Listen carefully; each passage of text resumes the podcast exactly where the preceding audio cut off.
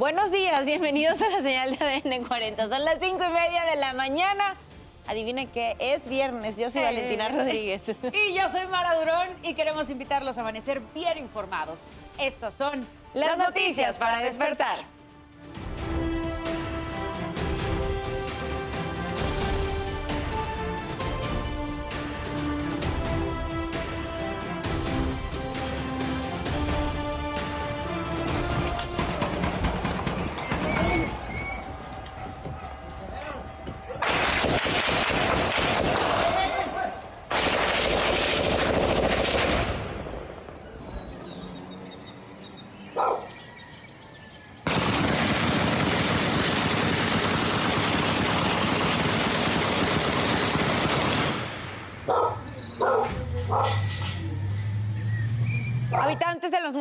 De Múgica y Parácuaro, Michoacán, reportan enfrentamientos entre civiles armados.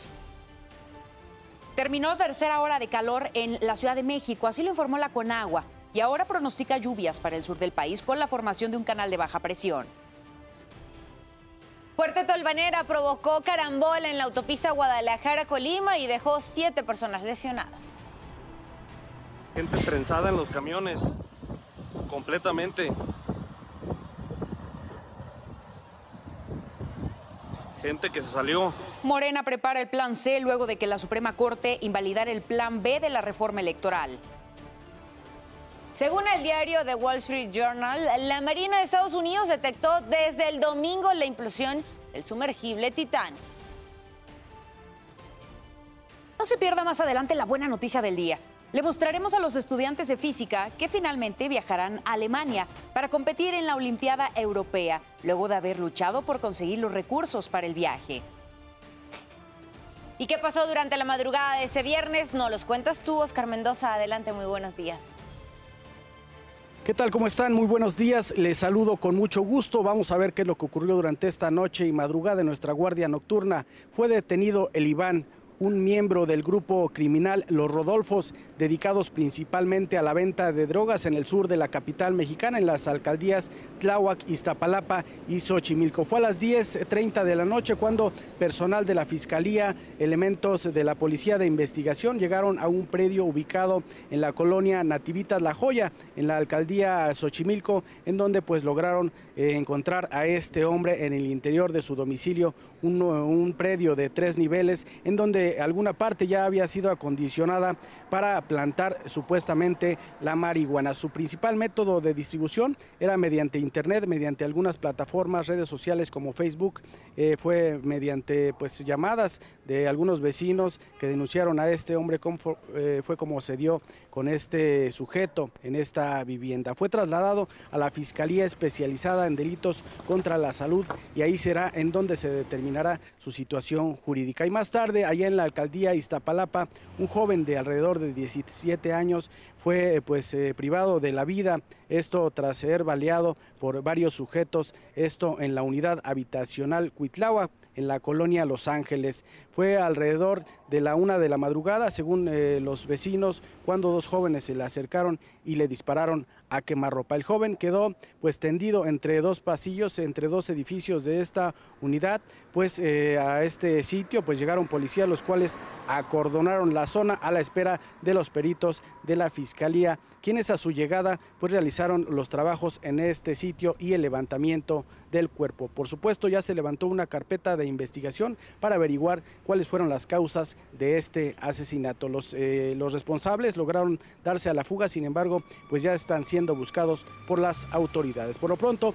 pues esto fue parte de lo que ocurrió durante nuestra noche y madrugada en nuestra guardia nocturna. Que tengan excelente mañana y buenos días. Oscar, muchísimas gracias por el reporte. Queremos invitarlos también a que visiten nuestro sitio web que es www.adn40.mx. Aquí podrá encontrar toda la información que necesite y en el momento que la requiera.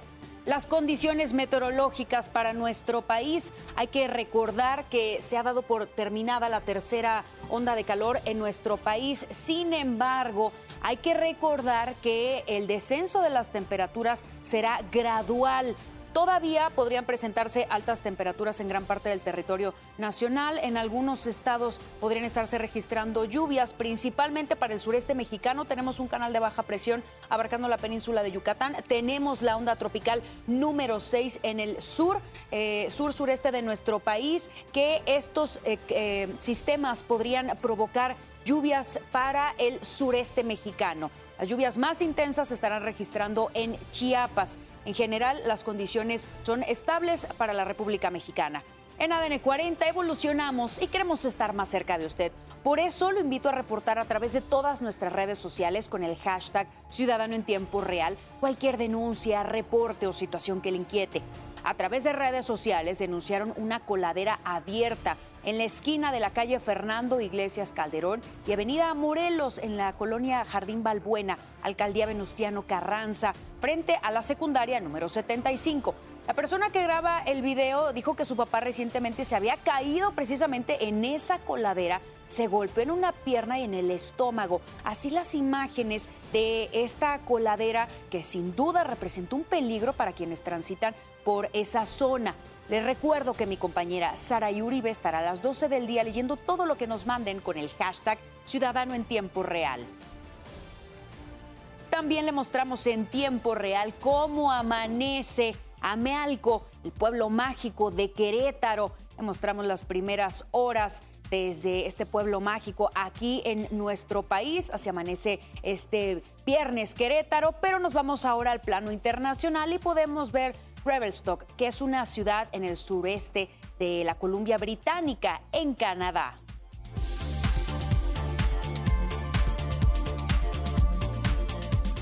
Son las 5 con 36 minutos de la mañana. Seguimos con la información y nos vamos con este resumen. En el Estado de México se registró una pelea campal entre estudiantes presuntamente ebrios de la Universidad Politécnica del Valle de Toluca.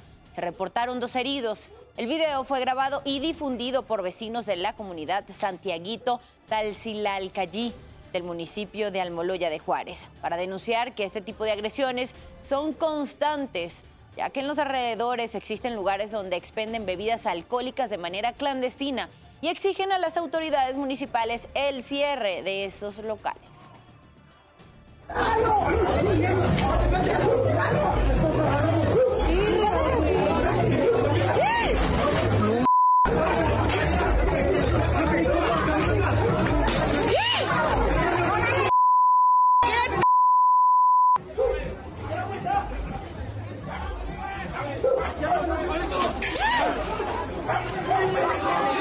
alcaldía Azcapotzalco, un taxi atropelló a un ciclista, pero tras el impacto en el lugar de frenar, pues aceleró.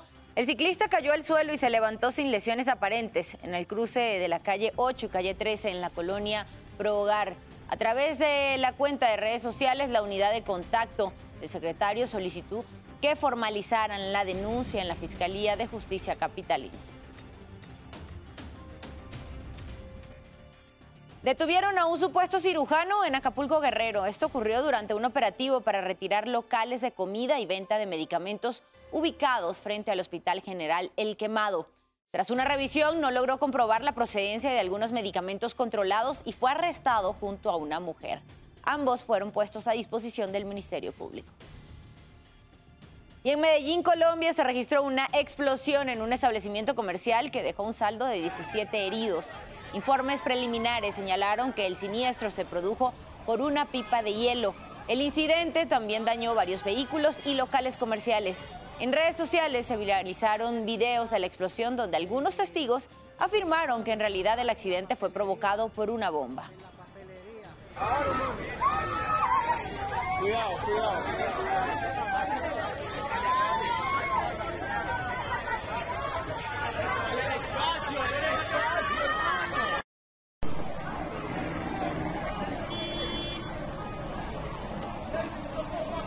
5 de la mañana con 39 minutos. Pasamos a los temas de urbe. El secretario de Obras y Servicios de la Ciudad de México, Jesús Esteban Medina, informó que el 9 de julio reabrirán cinco estaciones más de la línea 12 del metro. Estaría operando desde Miscuac hasta Periférico Oriente. Se hizo recorrido de prueba con dos convoys cargados con 3.000 bidones que representan la máxima capacidad de usuarios, aproximadamente 1.500 pasajeros cada unidad. Continuando con este ritmo de trabajo, podemos abrir a la operación una vez concluidas las pruebas el 9 de julio de 2023 hasta Periférico Oriente, es decir, cinco estaciones más. En el Estado de México, un sujeto incendió su casa con su pareja e hijos al interior. Una discusión entre el matrimonio se salió de control y eso provocó la ira del agresor. Las llamas y los gritos de auxilio alertaron a los vecinos quienes ayudaron a tres menores a salir con vida del lugar. Sin embargo, la madre quedó atrapada entre el fuego y murió asfixiada. El sujeto escapó. Llegaron elementos del ejército mexicano para resguardar el domicilio y descartar afectaciones a los vecinos. Autoridades municipales brindaron atención a los sobrevivientes. El asesinato del ambientalista Álvaro, eh, Álvaro Arbizu eh, ocurrió el pasado 13 de junio en Tlalmanalco, Estado de México. Fue un ataque premeditado y planeado que se intentó hacer pasar por un robo. Así lo expresaron representantes de la Universidad Autónoma Metropolitana. El profesor del Departamento de Sociología de la Unidad Iztapalapa, Pedro Moctezuma Barragán, anunció que la UAM pide a la Fiscalía General de la República una investigación a fondo de la situación. Añadió que también solicitan la colaboración de la Secretaría de Gobernación. Fue un crimen de obra de delincuentes menores, hay autoría intelectual y grupos operativos que siguen actuando hoy. Entonces no queremos una respuesta fácil, sino una investigación profunda.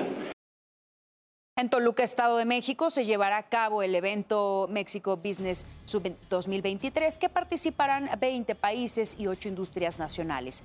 El objetivo es impulsar relaciones económicas y también empresariales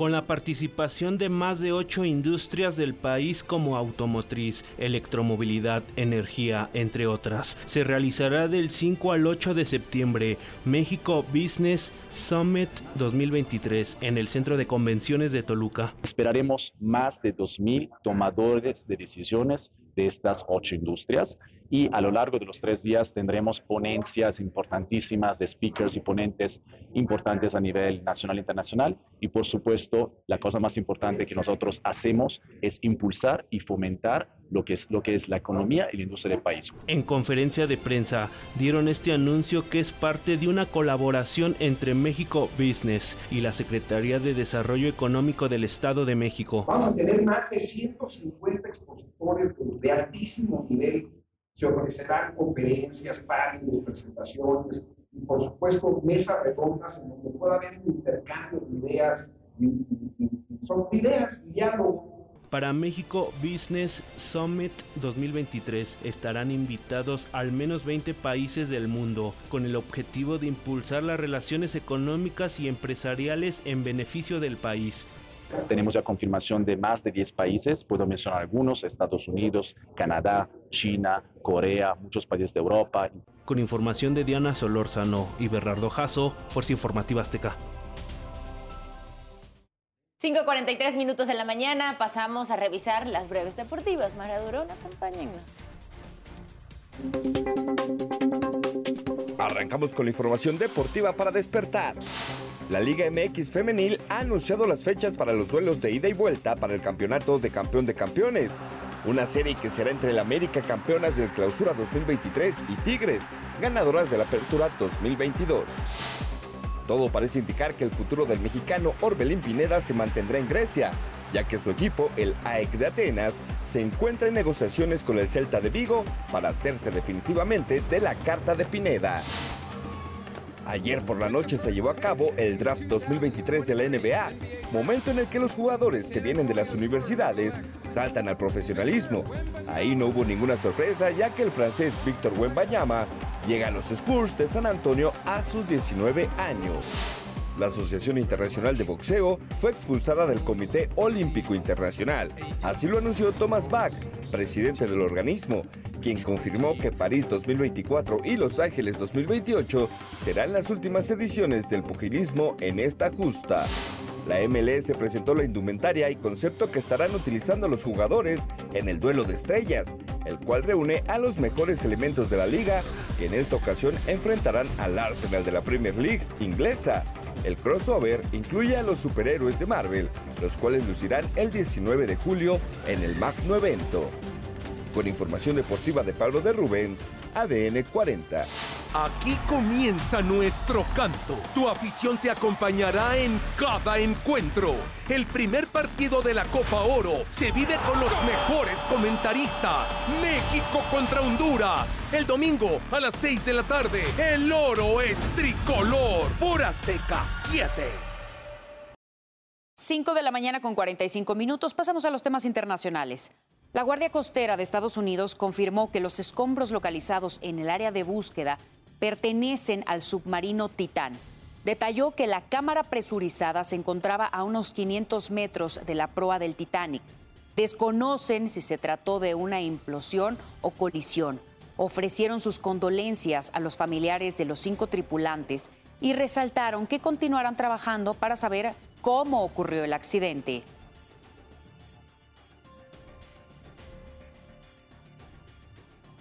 De hecho, la profundidad máxima a la que se ha sumergido el ser humano en el mar es de 332 metros. Nada comparado con los 3.800 metros a los que se encuentran los restos del Titanic.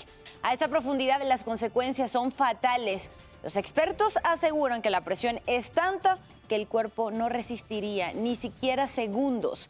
Lo primero que le pasaría a una persona sería perder el conocimiento por la falta de oxígeno y después todos los órganos colapsarían se va a ver afectados en todos aquellos espacios que contienen aire y que se van a ver afectados por cambios de presión. Le damos más trabajo a todos nuestros órganos debido a los cambios de presión. Ponga atención a estas imágenes. Le mostramos un video que corresponde al ejemplo de una implosión interna a una atmósfera. Este fenómeno es el que habría provocado la destrucción del submarino Titán de Ocean Gate cuando se ubicaba aproximadamente a 3.000 metros. Sería lo equivalente a tener encima 3.000 toneladas de peso más la presión lateral del agua, es decir, magnificado cerca de 700 de 275 atmósferas. Y usted ya está bien informado y con todos los datos que necesita saber antes de salir de casa. Por favor, manténgase conectado a todas nuestras plataformas porque ADN 40 siempre conmigo.